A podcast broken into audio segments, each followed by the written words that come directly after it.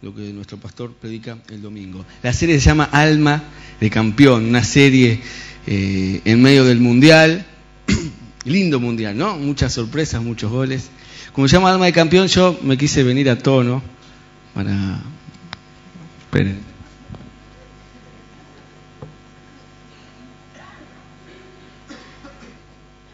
Esto es deportivo, ¿sí?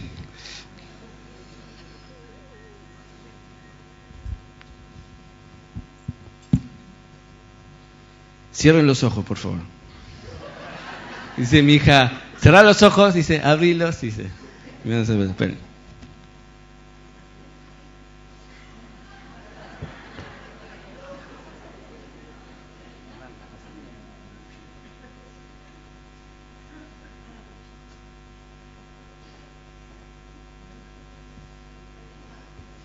Estos bolsegos son terribles.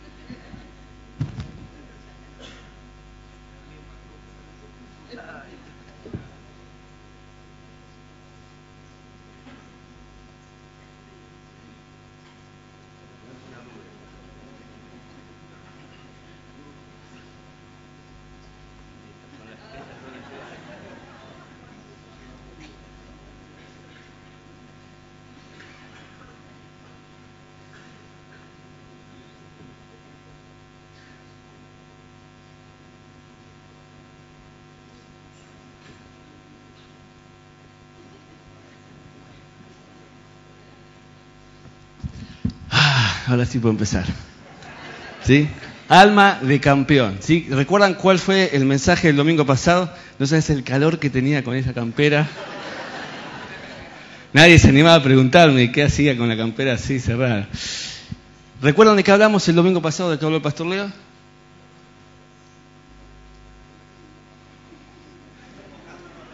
Exactamente, sí. ¿Cómo Osvaldo? De lo que verdaderamente era el éxito. ¿sí? Y entre otras cosas, resumiendo un poquito, por lo menos lo que a mí me quedó, éxito es que vos puedas cumplir el propósito de Dios en tu vida y éxito es no lo que la gente de afuera te pueda decir, no los estándares del mundo, fundamentalmente ser exitoso es cuando tenés el aprecio, la admiración y te reconocen como exitoso las personas que están más cerca tuyo, ¿sí? tus familiares, tus amigos, tu esposa, tu esposo, tus hijos. ¿sí? Hoy me toca un tema, cuando hablamos con Leo, eh, de alguna manera convenimos en, en que hoy compartamos ya no sobre qué es el éxito, sino sobre qué es la derrota. Yo hoy te vengo a hablar en esta mañana acerca de cómo hacer para administrar la derrota. Porque no siempre se puede ganar. Ayer el empate era casi una derrota. Entonces yo dije, me viene justo el mensaje. Justo el empate de ayer me venía para... Y bueno, el genio frotó la lámpara, me arruinó el mensaje eh, y pudimos ganar. Pero qué caritas que había. ¿eh? Nosotros tenemos un grupo con todos los GB, son un montón y todo el tiempo están escribiendo. Durante todo el partido nadie escribió nada. Una amargura y una eh, tristeza. ¿sí? ¿Cómo administrar la derrota? Quizás hoy sientas que estás pasando en el partido de tu vida un momento difícil, un momento donde estás perdiendo y sentís que tenés tiempo para dar vuelta al resultado. Otros por ahí sienten que no, que ya es tarde, que los minutos corren. Pero no cabe duda que cuando las cosas van bien, la vida es maravillosa. El problema es qué pasa cuando las cosas van mal. Y cómo conservar, como bien mencionó la frase el pastor Leo la semana pasada de Rudyard Kipling, cómo conservar tu cabeza y tu coraje mientras todos los demás la pierden para finalmente convertirte en una persona madura. ¿no? Busca por favor Salmo 137.1. Te pregunto mientras tanto, ¿qué harías si un día salís para la iglesia y encontrás tu auto todo lleno de barro, todo lleno de pasto, todo lleno de, ramas, todo lleno de plantas, todos los vidrios como sucios de un fluido que no sabemos qué es, que, que tiraron arriba de... ¿Cómo te sentirías? Tu auto que estaba recién lavado. ¿Cómo te sentirías? Bueno, eso me pasó el domingo pasado antes de venir al culto. No llegué tarde porque porque no salí con tiempo. Encontré eso y automáticamente supimos que era la vecina, que espero que no esté en este lugar acá. Sí, en un acto tenemos una vecina que nosotros venimos hablando hace muchos años por ella. Es una mujer que vive sola, que tiene un problema eh, de salud serio, pero quiere seguir viviendo sola. Nosotros no tenemos drama, mientras no me tire pasto, barro, caca y un montón de cosas arriba del auto, cinco minutos antes de salir para la reunión. Yo no les puedo explicar mi reacción porque le quitaría autoridad a todo lo que voy a decirles dentro de un rato. Pero ¿cómo hacer para administrar esa impotencia que, me agarró, que te, que te puede agarrar a vos en cualquier momento también, ojo, eh, y no puede agarrártela con nadie porque es una mujer hinchana. Eh, cada uno debe seguramente recordar momentos donde eh, tuvo muchísima impotencia y no sabía cómo, cómo administrarla. ¿sí? Hay otros que les es difícil administrar una fuerte desilusión, algo que parecía encaminado que se iba a dar y de golpe un corte abrupto y no se da. Hay una frase que escuché en esta semana, nos viene a, pelo con la, con la serie. ¿Quién mira básquet de acá? ¿A alguien le gusta la NBA? No. Bueno, les cuento que hay un jugador que se llama Emanuel Ginóbili, no sé si escucharon hablar, que juega en un equipo que se llama San Antonio. Es un equipo todo de viejos, pero que juegan re bien, que el año pasado estuvieron a 7 segundos de poder eh, ganar su campeonato número 5. Eh, específicamente ganaban por dos puntos, faltaban 7 segundos y tenían la posibilidad de, armar, de anotar dos puntos más, lo cual les daba el campeonato. Efectivamente, el jugador que iba a que tenía que tirar esos dos libres, que es como dos penales, más o menos para los que no, eh, no conocen el básquet. Erró el primero, pudo anotar el segundo, pero bueno, eh, el otro equipo anotó un triple, el partido terminó empatado, cuando van a la prórroga lo pierden y después pierden el séptimo partido también, en fin, a siete segundos de ganar el campeonato, pierden ese partido y después pierden el partido que sigue y perdieron toda la temporada. Y todo el esfuerzo de un año se vio disipado. Este mismo equipo, la semana pasada, exactamente el domingo pasado a la noche, ante el mismo equipo, ante las mismas figuras, finalmente logró ganarle 4 a 1. Lo que se dice en el básquet, lo barrió completamente al rival. La figura, la estrella de las finales, fue este jugador que se llama Rainer Leonard, creo, que fue el que había errado el libre clave de la temporada pasada. Y el técnico, cuando terminó el partido, dijo una frase que es la primera, que quiero que leamos juntos. Dijo así, no hubo un día, no hubo un solo día que no recordásemos de alguna manera la derrota sufrida en el sexto partido de las finales de 2013. Por lo que este triunfo tiene todavía más valor y muestra además el tipo de pasta que están hechos nuestros jugadores. No hubo un solo día de todo este año 2014 que no recordemos ese partido fatídico que perdimos. Y así de la misma manera, yo sé que hay entre nosotros gente que no pasa un solo día que no recuerde esa chance que desperdició, ese partido que perdió, esa persona que se fue, ese trabajo que perdió, esa oportunidad que no se dio. Ahora, ¿cuál es la diferencia? Cuando vos usás eso y lo canalizás para que a través del Señor, a través de la fe y un montón de cosas, vos puedas salir adelante y conseguir eso que perdiste. Y hay otros que literalmente, definitivamente, se entierran en la profundidad del rencor, del odio, de la desesperanza y no logran más nada. Dice el Salmo 137.1,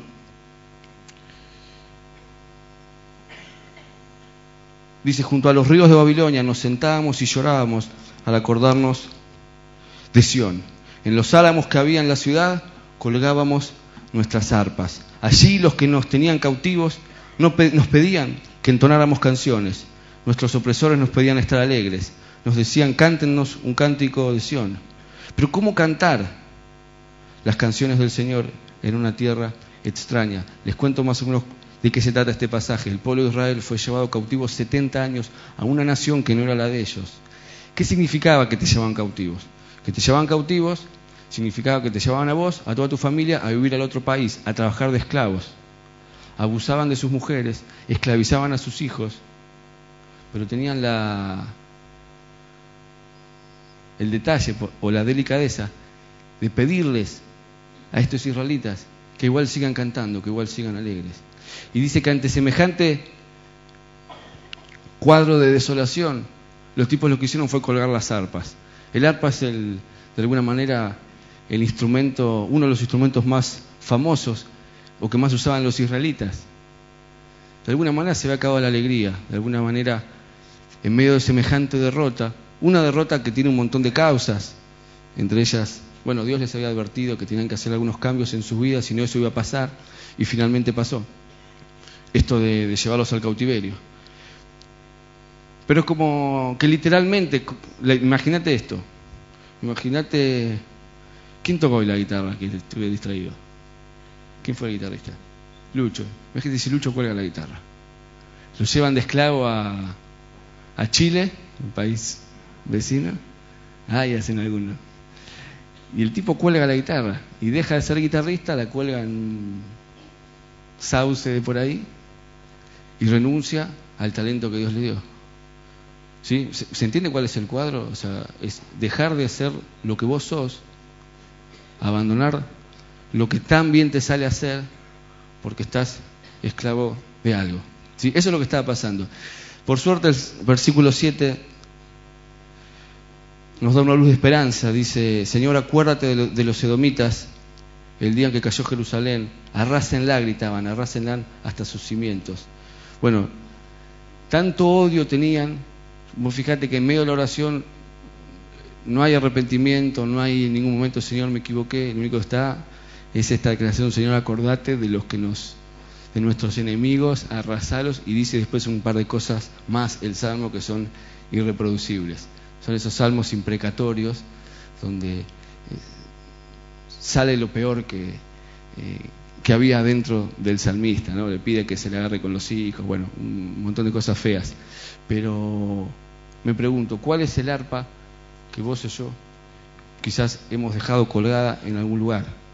¿Sí? Por esa derrota que, de la cual no pudiste recuperarte. ¿Sí?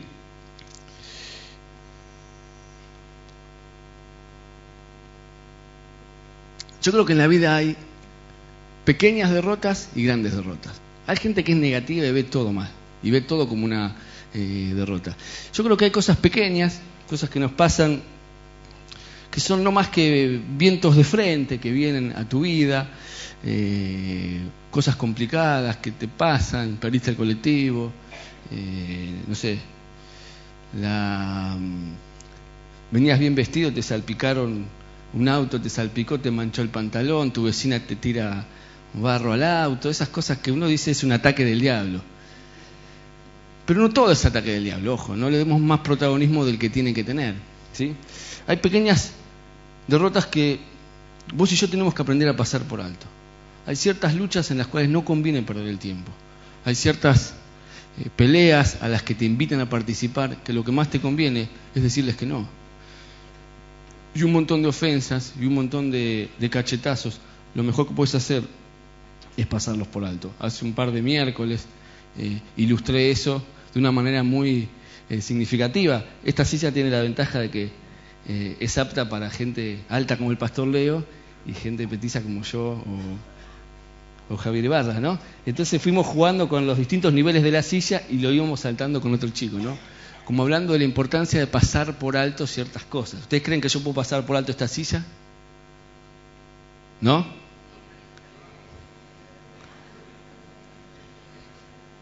Acá la pongo porque está la... ¿Esto lo corro? ¿De quién es esta? ¿De Lucho también? Si ustedes creen que, que puedo pasarla por alto, quédense al final de la reunión, cuando todos se van voy a hacer la prueba. Hay un video, ¿lo tenemos, Nahui? ¿Sí? Que nos habla, viste, como decir, qué mala suerte que tuve, qué mal día. Eh, esas pequeñas cosas pavas que, que te pasan.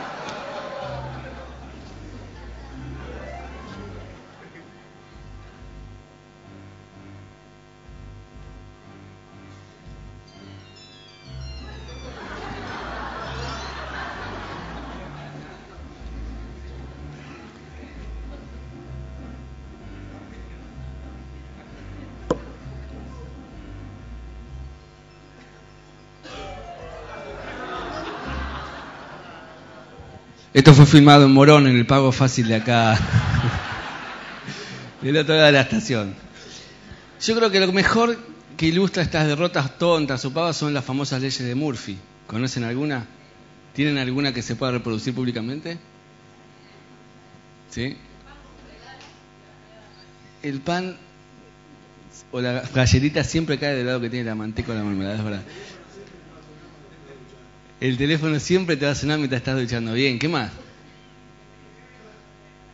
Siempre llueve cuando no tienes paraguas, es verdad.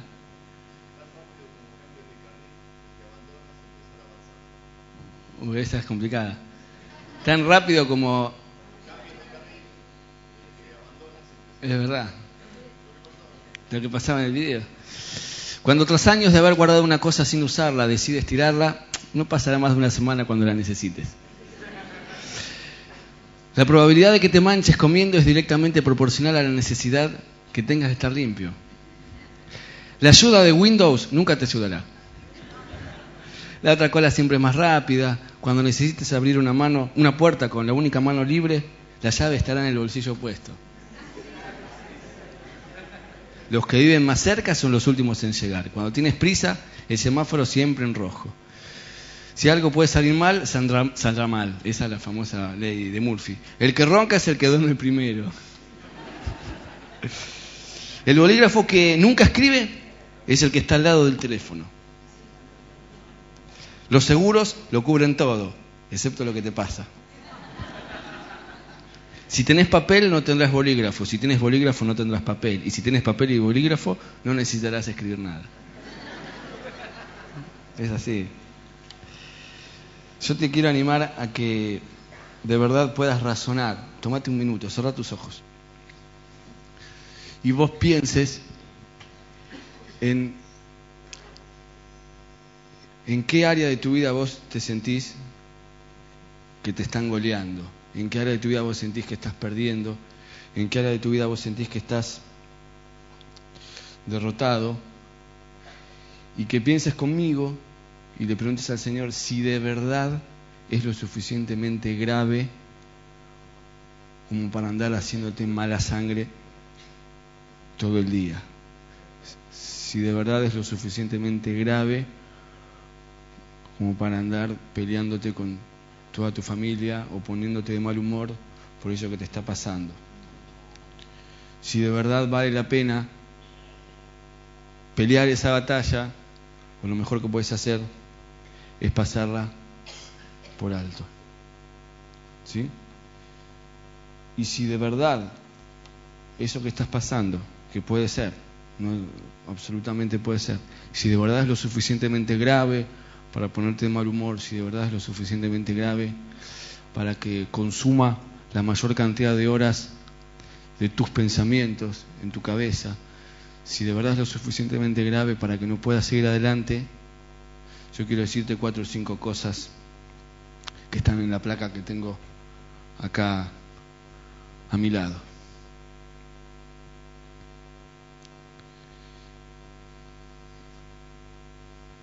Abrí tus ojos.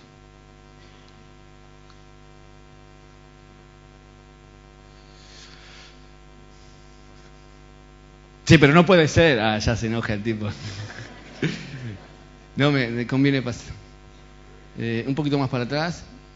Un poquito más para atrás. Ahí está. Número uno. Dios. Dios sigue sentado en el trono. Quiero decirte, te haya pasado lo que te haya pasado, Dios sigue sentado en el trono, sigue siendo el rey de reyes, sigue siendo el señor de señores, sigue siendo el creador del mundo, sigue teniendo todo el poder que él dijo que iba a tener. Número dos, Dios sabe que te ofendieron y sabe quién te ofendió. Dios sabe que te ofendieron y sabe quién fue. Tranquilo. Número tres, no te vengues. Algunos son como yo, gastando horas pensando cuál es la mejor manera de vengarte. Les conté una vez que... No, yo no, les cuento. Sí, les cuento. Una vuelta tuve un altercado con un comerciante. No salté porque tenía a mi mujer y a mis hijas en el auto esperándome afuera y no sea cosa que encima salto, la ligo y quedo peor. De ahí fuimos a comprar y era increíble. Yo silencio estampa, todo el tiempo pensando a qué hora de la noche iba a ir con un aerosol. ¿Hay pinta con aerosol acá? Viste que hay dos tipos de, piquitos. Uno que, que, hace una línea y otro que te hace una franja. Si algún pinta acá sabe que esos son especiales. Eh, y yo pensando de qué forma iba a ser para pintarle toda la vidriera a las 4 de la mañana y cómo iba a ser para escapar, obviamente porque esos, tipos siempre tienen algún sereno o alguna cámara de seguridad. Eh, no te vengues. La Biblia dice que no tenemos que vengarnos. Cuando vos decidís vengarte, lo que le estás diciendo a Dios es, dejar yo me encargo. Y Dios lo que está diciendo de alguna manera, lo que te dice, es, ok, me retiro a solo a tu manera, no necesitas mi ayuda. Adelante. Y Dios se retira. Y las consecuencias de que Dios se retire son incalculables. Por eso no te vengues, no te rebajes al nivel del otro que te ofendió o que te sacó lo que era tuyo. No pierdas el tiempo vengándote, invertirlo en recuperarte y en cumplir tu propósito. Cuarto, no eches culpas. No eches, bueno, eh, claro, no eches culpas. Hay gente que vive, le pasó algo y vive buscando culpables, como si eso fuera a resolver algo. ¿Vos qué es lo que estás buscando? ¿Consuelo o restauración? Pensando. Si buscas consuelo, bueno, sí, capaz te consuele saber que la culpa fue de fulanito que hizo que Menganito haga lo otro, que Sultano eh, haga lo otro y a vos te pase lo que te pasó. Tendrás consuelo, pero no restauración. Cinco, no renuncies a tu integridad, no dejes de ser quien sos, no uses armas que no son tuyas, no dejes el camino estrecho para tomar el ancho. Recordar el fin no justifica los medios. El fin no justifica los medios. El fin no justifica los medios. A veces no podemos elegir cómo ganar, pero sí podemos elegir cómo perder. O sea, si, si estás en la mala, si estás sufriendo, vos puedes elegir cómo sufrir, manteniendo tu integridad. Siendo un cristiano. Y por último, un proverbio que encontré por ahí el que ríe último ríe mejor, dice la Biblia, ¿sabías? ¿Dónde lo dice? ¿Que no sabían que lo dice? ¿No sabían? Salmo 23, ¿no saben que está escondido ahí? Salmo 23 dice, Jehová mi pastor, no me faltará. Sarasa, Sarasa, y dice, aderezas mesa delante de mis angustiadoras, angustiadores y angustiadoras también. Mi copa está fue un acto fallido eso. Mi copa está rebosando. Lo que dice este pasaje es que Dios, lo que está prometiendo, no, no, no es un invento mío, no te estoy dando manija, lo que está diciendo es que Dios te va a bendecir delante de tus enemigos. Y que Dios te va a levantar la cabeza y todos los que te hicieron mal, tarde o temprano, lo van a terminar viendo. Por eso seguí haciendo lo correcto, no te hundas a su nivel. Dios es un Dios de justicia, sabe cómo cambiar los corazones y sabrá cómo levantarte delante de ellos. ¿Sí? Así que no renuncies a, tu integridad, enfrenta esto como puedas, sabiendo que al final de todo vas a terminar sonriendo. Y quizás delante de la gente que tanto daño te hizo. Yo creo que hay eh, distintos tipos de pérdidas. Cuando uno eh, está perdiendo, cuando uno sufre una derrota, hay distintos tipos de pérdidas. A veces vamos a encontrar que vamos a perder gente ¿sí? en tu vida. En tu vida vas a perder gente. Eh, no estoy hablando de, la iglesia específicamente, estoy hablando de amigos, estoy hablando de gente que trabaja para vos, estoy hablando de, quizás del que fue tu novio o tu novia y lo perdiste por no ir al grupo de los novios, nada, mentira. Ya buscando culpa. Una de las cosas más difíciles de aceptar, me anoté yo acá, es que no todas las personas van a estar con nosotros siempre. Hay gente que Dios quiere que se vaya de nosotros, si no quizás nos volveríamos muy dependientes de ellos. Tienes que serlo bastante grande para reconocer cuando el papel de alguien en tu vida ha terminado. ¿Puedes reconocer eso? O sea, no toda la gente que vos tenés va a estar con vos siempre. Y a veces es lo más difícil de poder superar la derrota. Cuando no puedes aceptar que alguien que estaba cerca tuyo ya no está más, que te dejó, que, eh, o que trabaja para otro. Una de las cosas más importantes es reconocer cuándo el papel de alguien en tu vida se terminó. Y dejarlo ir. Porque la persona correcta o las personas correctas probablemente no aparezcan hasta que no se vayan las incorrectas. Ese novio o novia que estás esperando, que todos estamos orando para que encuentres y que sea cristiano y claro que no me sale y que sea cristiano y ame al Señor, probablemente no aparezca hasta que no te saques de la cabeza a esa persona que ya fue. Si permaneces abierto, Dios no solo te dará personas nuevas que estén con vos, sino además personas que estén a favor tuyo. Ahí está la placa. La persona correcta no aparecerá si no dejas ir a las incorrectas. Hay gente que no puede perdonar lo que le hizo a alguien hace un montón de años. Bueno, hasta que no lo hagas probablemente no venga otra gente que te bendiga. ¿Sí? Esto, bueno, no sé si está en la palabra, pero está bueno igual. A veces perdemos gente y a veces nos desilusionamos. Y, las desilusiones a veces son demoras. Ahí está. A veces son demoras. O sea, que algo haya fallado no significa que no se vaya a dar. Tenés que ser fiel para esperarlo. A veces hay una, había una frase eh, en el colectivo 633, reconvertido ahora en el 441, que va hasta la refalosa. En el asiento del conductor hay una frase que me encantaba, nunca me voy a olvidar. Dios te habla de, de distintas maneras. Me acuerdo estaba en la secundaria pasando un momento difícil 15 años creo que tenía, y yo le pido al Señor, hablame, Señor, hablame, y subo al bondi y veo la frase ahí escrita en el respaldo de los colectiveros, los que tienen menos de 15 no saben de qué le estoy hablando porque eso ya no, no pasa más, que decía así, fracasar no es morir, sino volver a empezar. Está buena. Fracasar no es morir, sino empezar de nuevo. ¿No? A veces la cosa, bueno, se demoró y hay que empezar de nuevo. O a veces estamos cuánto tiempo esperando cosas y finalmente después se dan, ¿no? A veces son señales para ir deteniéndose.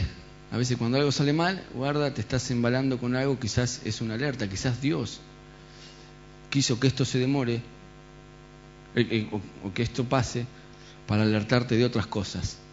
A veces son meros problemas, como decíamos recién, son cosas que no tienen mucha importancia. A veces son necesarias. Me gusta la frase esa que dice que las crisis son las secretarias de Dios. Las crisis a veces te despiertan, pero a veces son motivadoras. Todo eso que está ahí escrito depende de cómo te lo tomes vos. Depende de cómo te lo tomes vos. Depende de qué decidas vos hacer con eso. ¿Sí? Existe en un término nuevo, yo lo escuché hace un par de años nada más, que se usa mucho eh, en las terapias, pero que proviene de, de la herrería, que se llama resiliencia. ¿Alguien escuchó alguna vez ese término? ¿Sí? La resiliencia, próxima placa,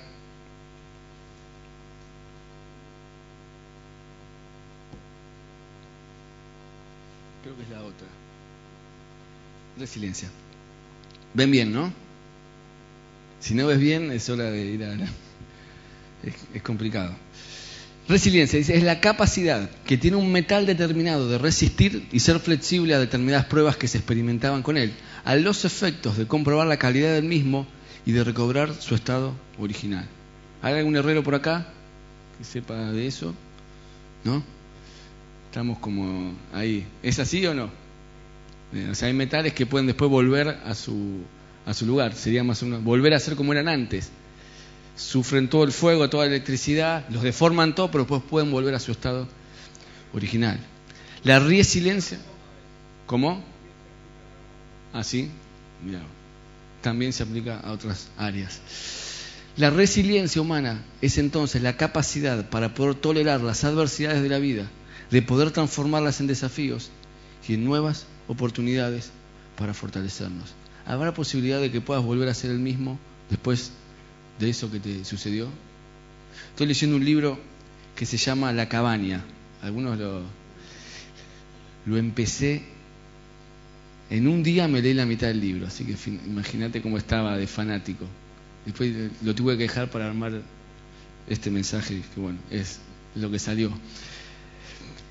Pero es la historia de un tipo no voy a contar todo el argumento, de un tipo que le pasa una tragedia muy profunda eh, en una cabaña y un día le llega una nota que dice te espero en la cabaña y aparentemente es una nota de Dios. Todavía no terminé el libro de leerlo, así que no me cuenten el final.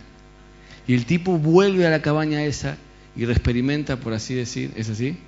Un encuentro con el Señor en ese lugar tres años y medio después de una tragedia muy importante en su vida. La pregunta es, vos, después de eso, estamos hablando ahora de cosas graves, después de esa derrota grave, ¿podrás volver a ser el mismo?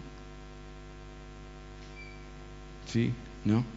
Bueno, hay cuatro preguntas, los que trabajan con esto de la resiliencia, hay cuatro preguntas que se hacen que yo las quiero usar eh, de alguna manera para, eh, para cerrar este mensaje. Pero antes quiero que leamos una historia de la Biblia, ¿sí? Eh, que habla de una persona resiliente que también vive una tragedia de las cuales muchos de nosotros no se pueden recuperar, pero con la ayuda del Señor lo pudo hacer y pudo salir adelante. ¿Estamos bien? ¿Hasta acá? ¿Sí? ¿Me dan 20 minutos más de su tiempo? ¿Sí? Primera de Samuel, capítulo 30.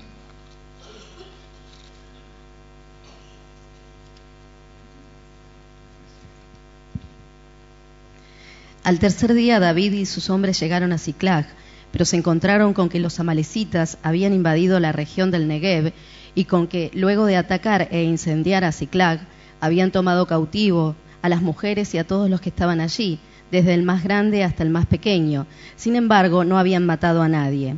Cuando David y sus hombres llegaron, encontraron que la ciudad había sido quemada y que sus esposas, hijos e hijas habían sido llevados cautivos David y los que estaban con él se pusieron a llorar y a gritar hasta quedarse sin fuerzas. También habían caído prisioneras dos esposas de David, la jezreelita Ahinoán y Abigail, la viuda de Nagal de Carmel. David se alarmó, pues la tropa hablaba de apedrearlo, y es que todos se sentían amargados por la pérdida de sus hijos e hijas, pero cobró ánimo y puso su confianza en el Señor su Dios. Entonces le dijo al sacerdote Abiatar, hijo de Ahimelech, Traedme el efod. Tan pronto como Abiatar se lo trajo, David consultó al Señor. ¿Debo perseguir a esa banda? ¿Los voy a alcanzar? Persíguelos, le respondió el Señor. Vas a alcanzarlos y rescatarás a los cautivos. David partió con sus seiscientos hombres hasta llegar al arroyo de Besor. Allí se quedaron rezagados doscientos hombres que estaban demasiado cansados para cruzar el arroyo. Así que David continuó la persecución con los cuatrocientos hombres restantes. Los hombres de David se encontraron en el campo con un egipcio y se lo llevaron a David. Le dieron de comer y de beber y le ofrecieron una torta de higo y dos tortas de uvas pasas, pues hacía tres días y tres noches que no había comido nada. En cuanto el egipcio comió, recobró las fuerzas.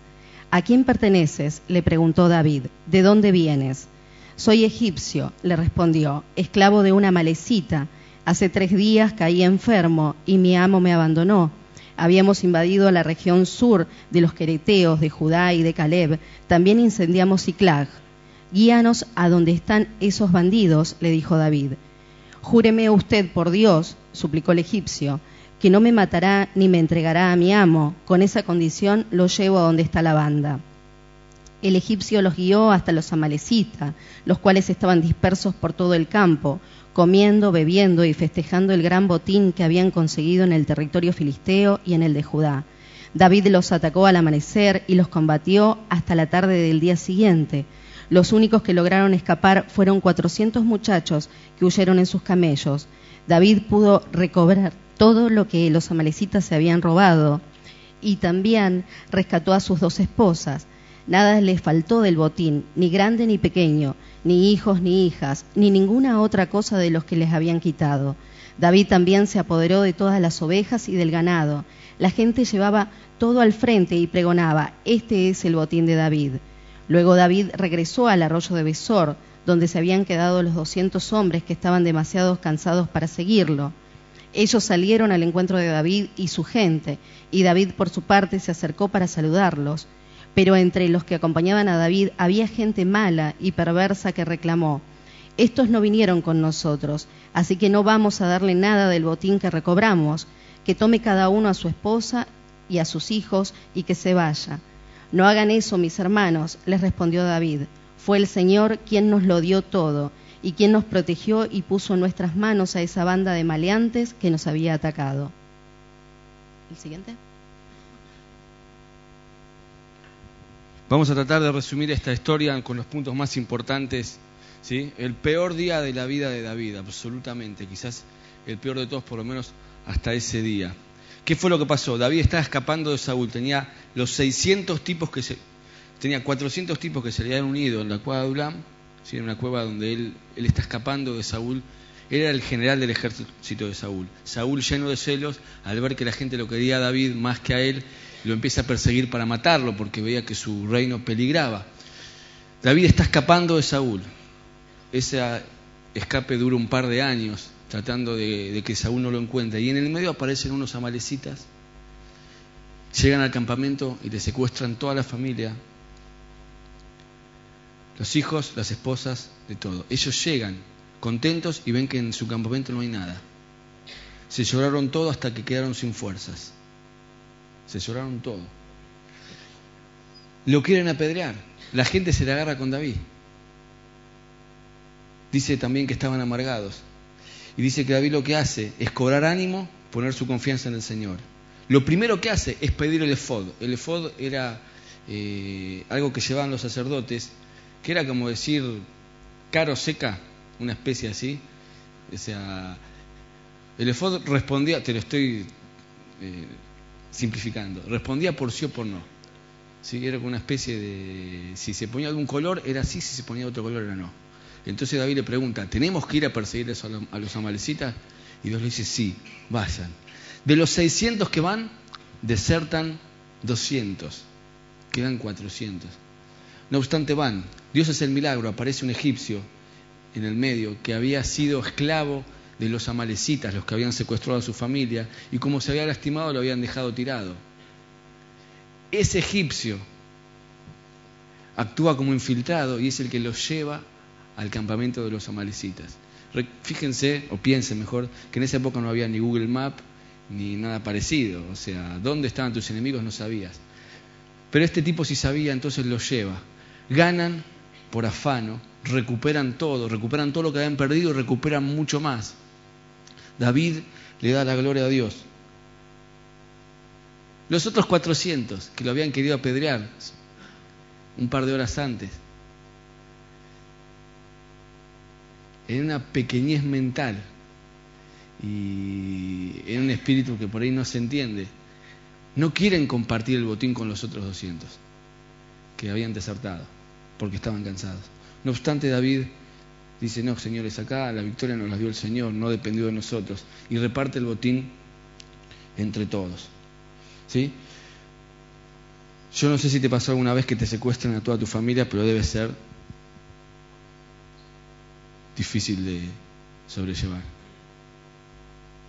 Hay cuatro preguntas, o mejor dicho, cuatro eh, cosas que los que estudian este fenómeno de la resiliencia dicen que uno tiene que preguntarse. Y yo voy a tomar eso y, vamos a ver que tiene mucho que ver con la palabra de Dios. Número uno, si vos estás en derrota, si vos estás pasándola mal, lo primero que tienes que hacer es preguntarte cómo estás. Yo estoy. ¿Sí? Lo primero que vos tenés que definir es cómo estás vos. Yo estoy, ¿cómo estás? Si nosotros nos gusta acá en la iglesia cuando pasa algo grave, la primera pregunta es ¿a cuánto ascienden las pérdidas? No, la primera pregunta, pero es una pregunta que nosotros nos eh, hacemos. No negamos lo que nos pasa. Ese es un problema. Cuando decimos, no, no pasa nada, zapatealo al diablo. Vamos a orar y pensando que, que las cosas pasan así de largo con una simple oración.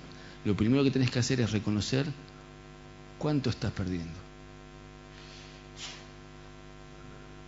Dice una frase, lo bueno de tocar fondo es que no puedes ir más abajo. Entonces, estás en el fondo, lo primero que tienes que hacer es reconocer cómo estás. Dice una frase, de acuerdo al tamaño de tu problema va a ser el tamaño de tu victoria, pero vos pudiste tener la magnitud de lo que te está pasando. Dice otra frase, ningún mar calmo hizo a un gran marinero. Te digo por si estás pasando un momento difícil. Tenemos que aprender a administrar las pérdidas, a administrar el duelo. Cuando fallece alguien cercano a tu familia, hay gente que parece que no, no asume la pérdida. Y vos lo vas a visitar al velatorio y está riéndose con los amigos, como si nada hubiera pasado. Y vos decís, bueno, buenísimo, puede pasar. Pero hay un punto donde te tiene que caer la ficha. Hay gente que al revés pierde un ser querido y lugar donde va tiene las, se le recuerda. Película que ve le hace acordar a la persona. Cualquier cosa le hace acordar a la persona y está años y años sin poder. O sea, como que exterioriza todo. Yo sé que es difícil. Yo perdí a mi papá y me es difícil pasar por una plaza que está acá a algunas cuadras sin acordarme que era la plaza donde él caminaba.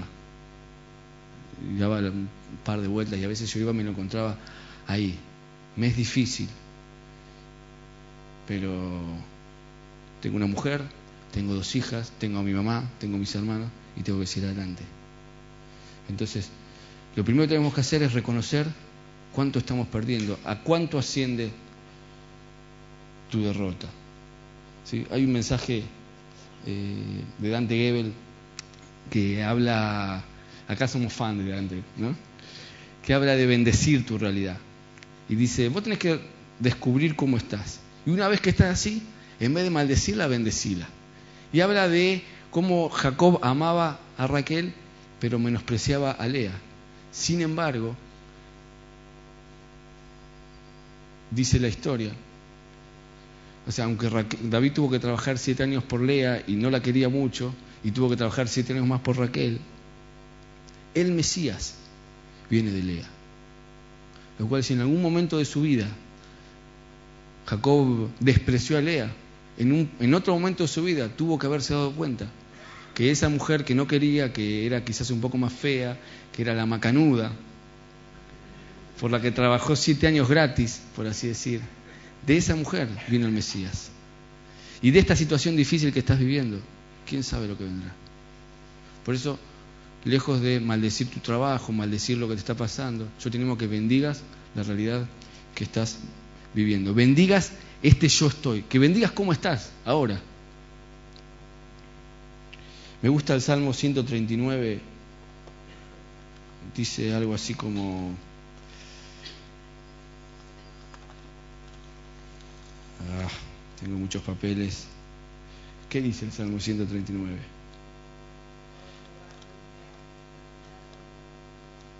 Apa, bien ahí. Pero más adelante, acá está. Dice el versículo 7, ¿a dónde podría alejarme de tu espíritu? ¿A dónde podría huir de tu presencia? Si subiera al cielo, allí estás tú. Si tendiera mi lecho en el fondo del abismo, también allí estás tú. Si me elevara sobre las alas del alba o me estableciera en los extremos del mar, aún allí tu mano me guiara y me sostendría tu mano derecha. Este pasaje lo usamos para hablar a la gente que está apartada, pero yo no sé si está bien usado. Este pasaje lo escribió el rey David, este salmo, en medio de una pelea, en medio de una batalla. Y lo que a mí este salmo me dice, más allá de que se puede usar para alguien que está apartado y que se fue al mundo, es que Él no va a esperar a que vos subas donde Él estás, donde Él está. Él, nuestro Dios, nuestro Jesucristo, que murió en la cruz, Él va a bajar hasta donde vos estés. No importa cómo estés, no importa cuál sea tu realidad. Ahí, ahí está Él. Ahí está Jesús. No hay lugar donde Él no pueda estar. Él no va a esperar que vos subas hasta donde está Él. Él va a bajar hacia la realidad en la que te encuentres, sea cual sea. Número uno, entonces, yo estoy. ¿sí? Asumamos cómo estamos, eh, revisemos a cuánto ascienden nuestra, nuestras pérdidas. Y segundo, lo segundo que tenés que hacer es analizar ya no cómo estás, sino qué tenés. Número uno, yo estoy. Número dos, yo tengo. Vos estás mal. No sé, perdiste el trabajo, perdiste, se te fue, no sé, tu empleado de confianza, perdiste tu mejor amigo, perdiste tu novia, te queda una sola. Te queda una sola. Te queda algo, bien. ¿Qué tenés? Porque aunque a veces nos da la sensación que perdimos todo, yo quiero abrirte los ojos y que puedas ver qué es lo que sí estás todavía teniendo. Descontando lo que perdiste, ¿qué te quedó? ¿A cuánto asciende ahora lo que vos tenés? No lo que perdiste, lo que vos tenés. ¿Estás seguro que es poco y no puedes hacer nada? David contaba con 600 hombres, 200 medio cobardes, pero les quedaban 400 de los buenos, un poco soberbios pero buenos, y fundamentalmente tenía el efod. Fundamentalmente lo tenía Dios, y a él le podía consultar qué hacer el efod para consultar al Señor. Mira, cuando estás en la mala, yo te animo a que busques del Señor, porque es la diferencia entre perder 1 a 0 o 4 a 1. ¿Agarraste? Cuando estás en la mala, busca del Señor, porque eso no te garantiza que no vas a perder, pero es la diferencia entre perder 1 a 0, 4 a 1 o 6 a 1 y volverte en segunda fecha del Mundial. Me encanta la historia de Luther King. ¿Saben cómo se hace famoso Luther King? A través de una mujer que se llamaba Rosa Park. Rosa Park era una mujer negra, creo que todavía vive. Se sube al autobús, año 61 me parece, 62 en los Estados Unidos. Época en la cual los negros, si tenían que tomar el 633 que va hasta la refalosa, se tenían que sentar al fondo y a la izquierda. Los asientos de adelante y los de la derecha eran para los blancos. Ese día Rosa Parks sube y se sienta en el lugar que era para los blancos. Cuenta la historia que la hacen bajar, la meten presa, y esa misma noche en la iglesia bautista de Alabama, cuyo pastor era Luther King, se juntan todos a ver qué hacían por esta mujer. Deciden organizar el primer boicot contra los autobuses. Conocen la historia, ¿no? Yo se la cuento a los que no la saben.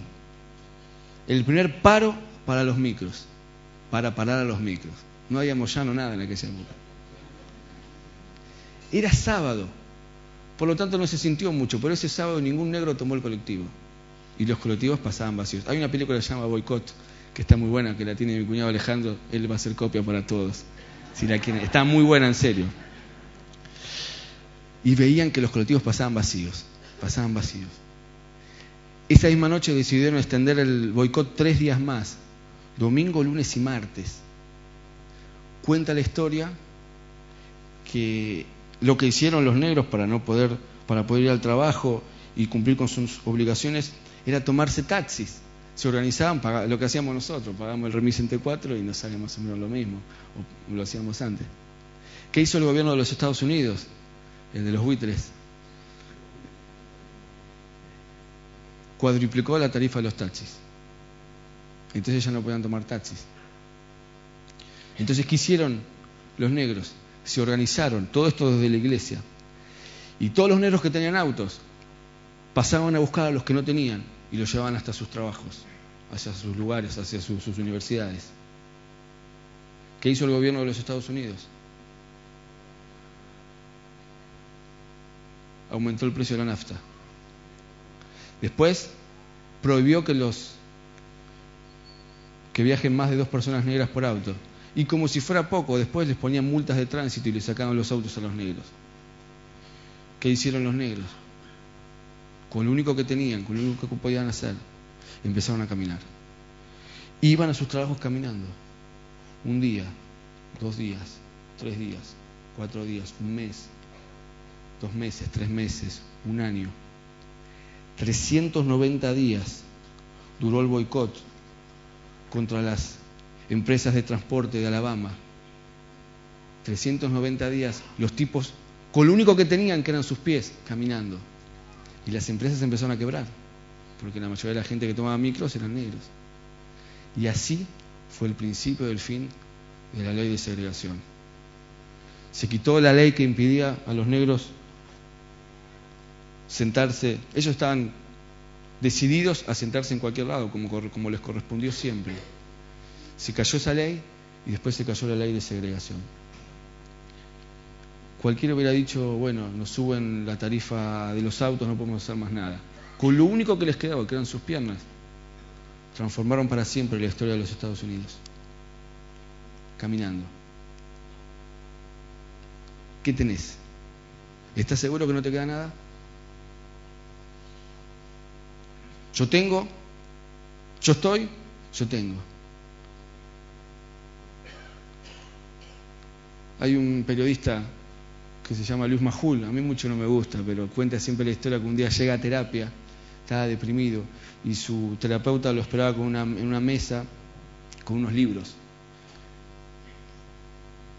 Y dice, ¿qué son esos libros? Son los que escribiste vos, le dice. Y le muestra los cuatro o cinco libros que había escrito. Y el tipo se dio cuenta que había hecho algo en su vida. Hay veces donde nos da la sensación de que, de que somos un fracaso total. Pero abrí los ojos porque algo todavía tenés. Yo tengo, yo estoy, yo tengo. Tercer pregunta, y ya casi estoy terminando. Tercer pregunta, yo soy. En el peor momento de tu vida, vos puedes olvidarte de cómo estás, vos puedes olvidarte de lo que tenés, pero nunca jamás te olvides de quién sos. Para que no pierdas tu integridad y termines actuando de otra manera en medio de la derrota. O sea, yo, yo estoy, yo tengo, y creo que este es el más importante, yo soy. Yo soy. Vengan los músicos, por favor.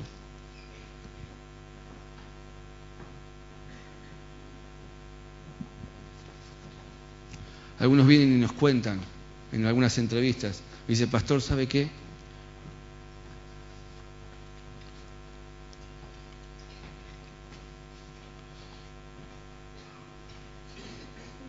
Pastor, yo no soy ni la sombra de lo que era. La identidad es la conciencia que una persona tiene de ser ella misma y distinta a las demás. Si sos de Racing, ni loco te pondrías una camiseta de Independiente, de un equipo de la B. ¿No? Pero si sos de un equipo, no te pondrías nunca, porque lo tenés re claro que sos de Racing. Ahora yo te pregunto, ¿tenés tan claro que sos de Racing como que sos un hijo de Dios? ¿Lo tenés tan claro?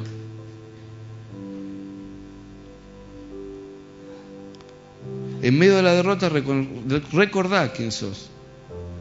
En medio de la derrota redescubrí quién sos. Algunos no saben quiénes son en Cristo. Algunos se olvidaron de lo que fueron. Pero hay otros que no saben quiénes son en Cristo.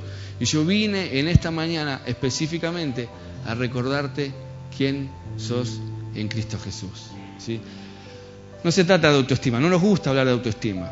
Porque créeme que hay gente con autoestima muy alta que también está en crisis, quizás producida por esa autoestima elevada. Nos gusta hablar de identidad. Y dice la Biblia,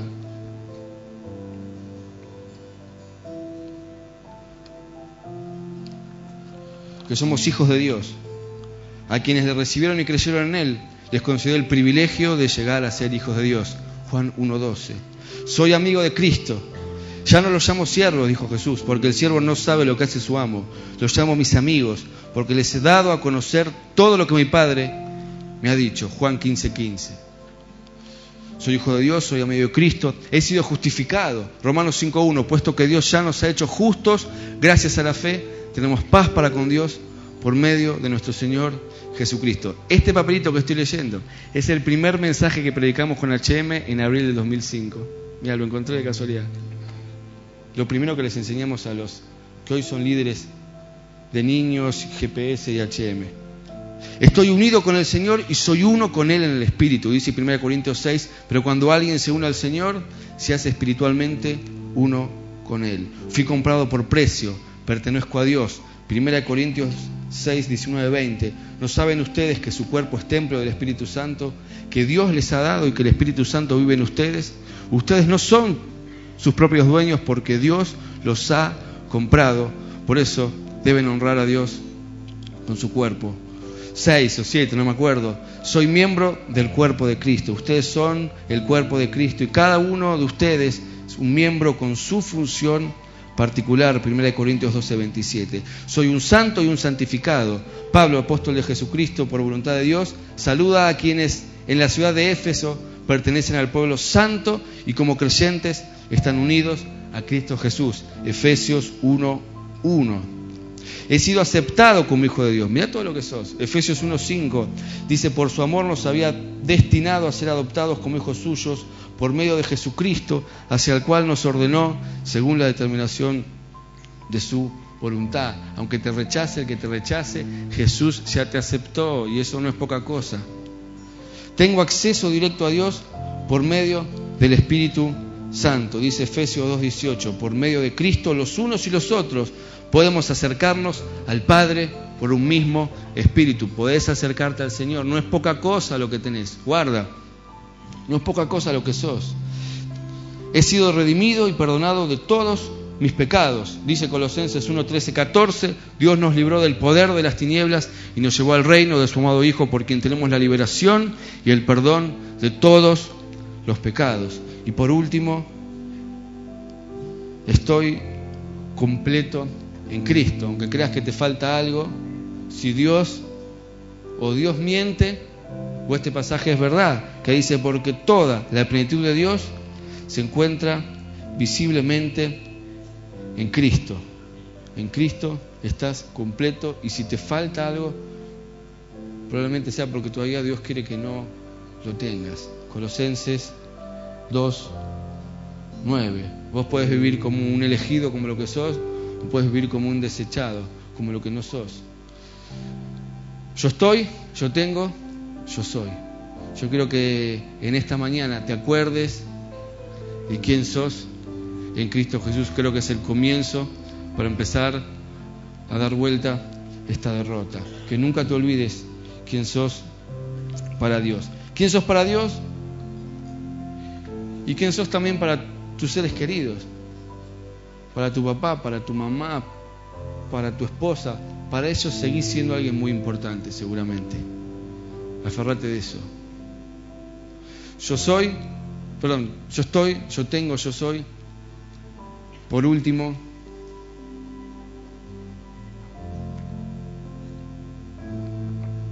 ¿cuál puede ser? Yo puedo. Yo estoy, yo tengo, yo soy yo puedo. ¿Qué podés hacer? Todo lo que Dios te prometió en su palabra que puedes hacer. ¿Tienen promesas de Dios? ¿Tienen promesas de Dios ustedes? ¿Tienen alguna promesa que Dios les ha dado?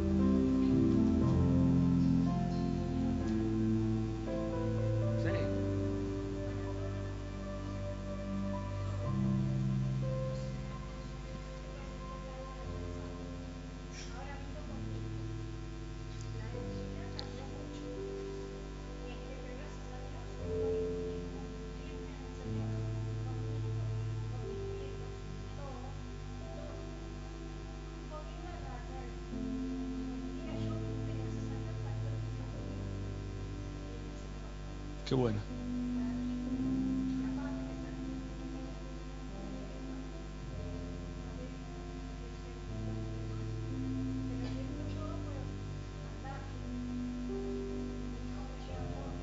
Qué bueno.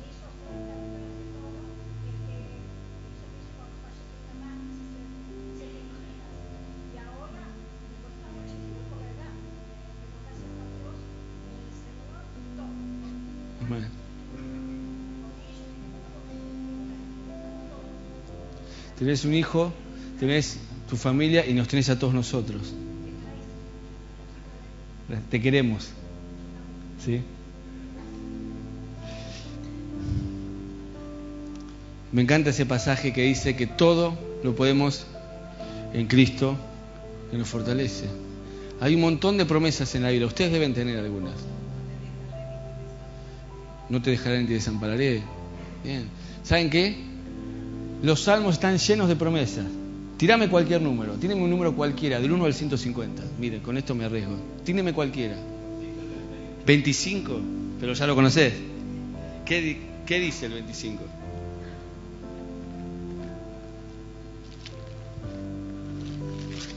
Dice el 25, quien pone en ti su esperanza jamás será avergonzado. Encamíname en tu verdad, enséñame, tú eres mi Dios y mi Salvador. Otro número, cualquiera, no me tiren un salmo que sepan. Les quiero comprobar. 128, a la cabeza. Dice el 128,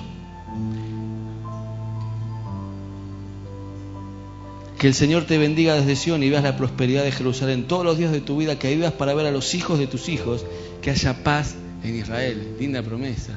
¿Qué más? Otro número, cualquiera. El primero que se te cruce. Estoy convencido que cualquier salmo tiene una promesa especial. El uno. Ah, ese también lo conocen.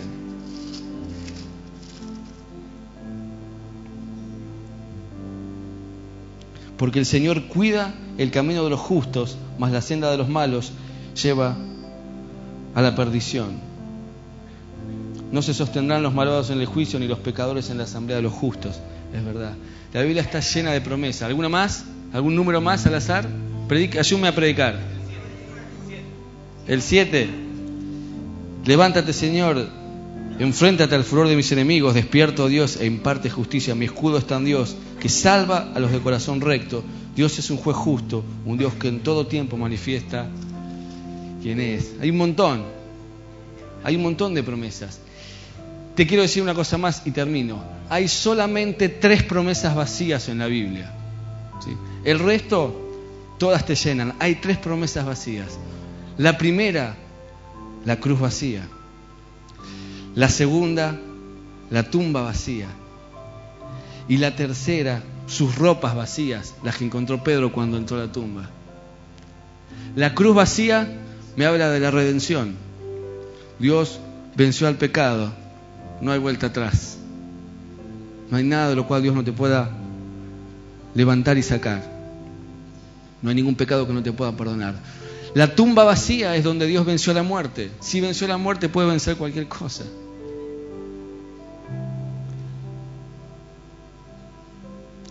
Y si Dios venció el pecado,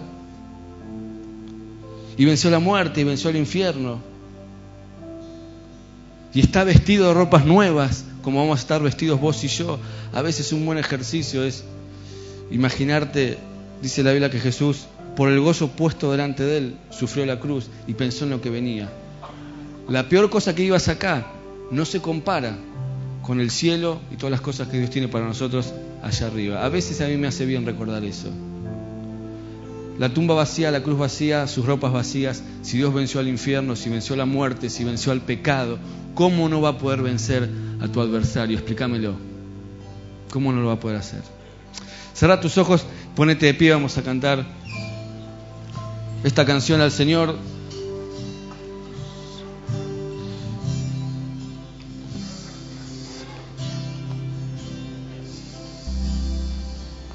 Déjame leer Dice Juan 13, antes de la fiesta de Pascua, sabiendo Jesús que su hora había llegado, sabiendo su momento, él sabía cómo estaba, para que pasase de este mundo al Padre, como había amado a los suyos, sabiendo Jesús que el Padre le había dado todas las cosas en las manos y que había salido de Dios y a Dios iba, se levantó de la cena, aún sabiendo que Judas lo iba a traicionar, se quitó su manto y tomando una toalla lavó los pies de todos los discípulos, incluso de Judas. Jesús sabía cómo estaba, Jesús sabía lo que tenía, Dios le había dado todas las cosas, Jesús sabía de dónde había venido y de dónde iba, Jesús sabía quién era y que podía vencer cualquier cosa.